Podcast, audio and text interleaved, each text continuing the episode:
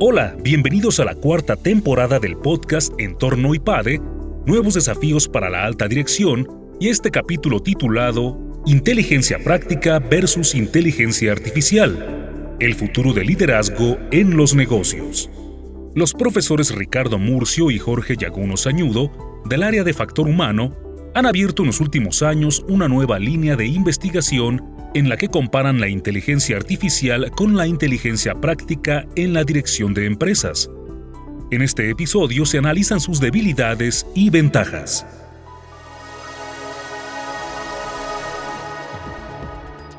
Los saludo con alegría para platicar sobre el tema de la inteligencia práctica versus la inteligencia artificial. Y por mi parte, Jorge Yaguno, colega del de doctor Ricardo desde hace ya varios años y con quien tuve la, la, fortuna de poder colaborar justamente en esta investigación que continúa. La idea nació de empezar a ver cómo se acercaba la inteligencia artificial a nuestra realidad, a nuestro entorno. Esto fue un año previo incluso al COVID. Empezamos a hacer un poco la revisión de la literatura, pero sobre todo y nos encontramos con este gran dilema que ya platicaba Jorge de qué hay detrás de la decisión de la inteligencia artificial. ¿Cómo es que una máquina, un algoritmo, como se conoce habitualmente, toma una decisión? Y si esto realmente podría reemplazar la decisión humana, si esto podría realmente reemplazar el trabajo directivo, porque en el fondo en el IPADE pues nos dedicamos a investigar especialmente al líder, al director de empresa, al que toma las decisiones. Entonces queríamos entender cómo iba a afectar o si es que va a afectar realmente el trabajo directivo, la inteligencia artificial, de qué manera. Y entonces, no solo, y esto me parece que fue muy interesante, no solo hicimos una revisión de la literatura, sino lo más relevante del trabajo es que nos acercamos a expertos en el tema de inteligencia artificial, de empresas pues muy importantes, ¿no, Jorge? Tú recordarás. Ah, fuimos a entrevistar, ¿te acuerdas? Este, a uno de los expertos en inteligencia artificial en IBM, nos aproximamos también con académicos. Una de las cosas que nos abrieron la mente fue justo plantear,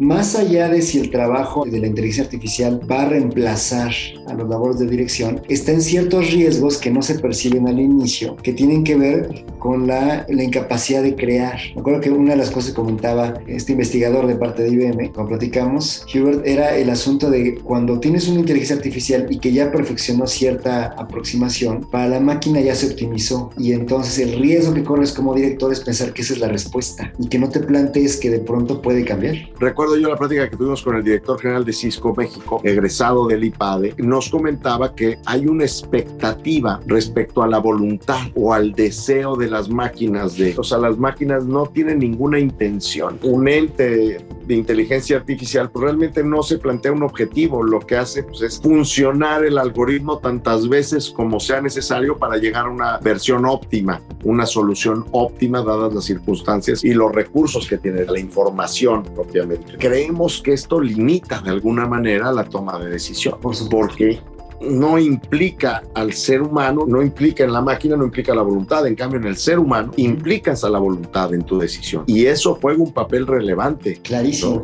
De hecho, una de las cosas que descubrimos justo platicando con ellos fue esta idea de que la inteligencia artificial, cuando nos referimos a ella, en realidad estamos hablando de un gran bloque que contempla muchos niveles. La inteligencia artificial hoy, como se entiende y se maneja a nivel práctico en las empresas, tiene que ver con esto que acabas de describir, que es la optimización de situaciones complejas, pero las cuales la máquina no tiene capacidad de decidir sobre si lo quiere hacer o no, o si cómo debe orientar su objetivo. Decía Carlos Llano, los seres humanos somos teleológicos. Nos planteamos el objetivo que queremos perseguir. La inteligencia artificial hoy no está en ese nivel. El grado de incertidumbre en la realidad o algunos riesgos que se podrían correr pensando que la inteligencia artificial supiera la inteligencia práctica. Pienso especialmente en Primero, la inteligencia práctica no es solamente un modo de resolver la realidad, no es una fórmula matemática que nos lleve a una solución óptima. La inteligencia práctica requiere un proceso no solo de acumulación de información, que hasta ahí la inteligencia artificial podríamos decir supera al hombre, sino que nos damos cuenta que la decisión no es un proceso meramente matemático, algorítmico, sino que involucra también el estudio de las capacidades, de las posibilidades, de los quereres, de las voluntades que tenemos que mover para alcanzar un objetivo. Hay una serie de aspectos que la inteligencia artificial podría llegar a suponer o arbitrariamente a tomar una, una decisión equivocada porque no considera el contexto. Creo que hoy hay ejemplos que hemos vivido todos gracias a la pandemia. O sea, el llegar a un lugar, a mí en lo personal, donde me dicen, usted no pasa la prueba de seguridad, entonces usted no le podemos dar la información que tiene, por ejemplo, en su cuenta bancaria, porque no pasa la prueba de autenticidad. Entonces, bueno, pero yo soy el dueño de la cuenta, yo soy, sí, pero entonces nos tenemos que asegurar que usted es usted. ¿Y cómo nos aseguramos que yo soy yo? Entonces, claro, la máquina no me conoce, no tiene ninguna razón para conocer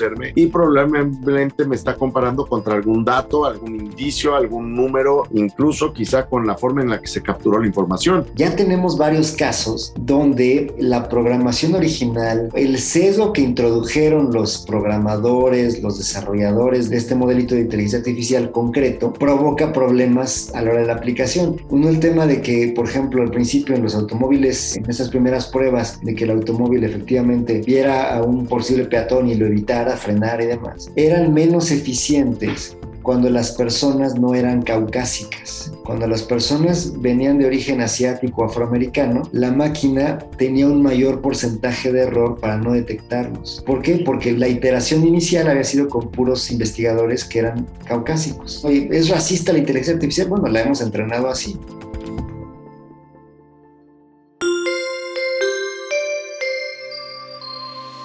Suscríbete a nuestro canal de YouTube IPADE News Media y visita ipade.mx diagonal blog.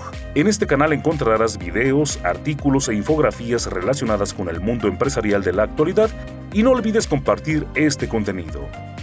IPADE, The World Calls.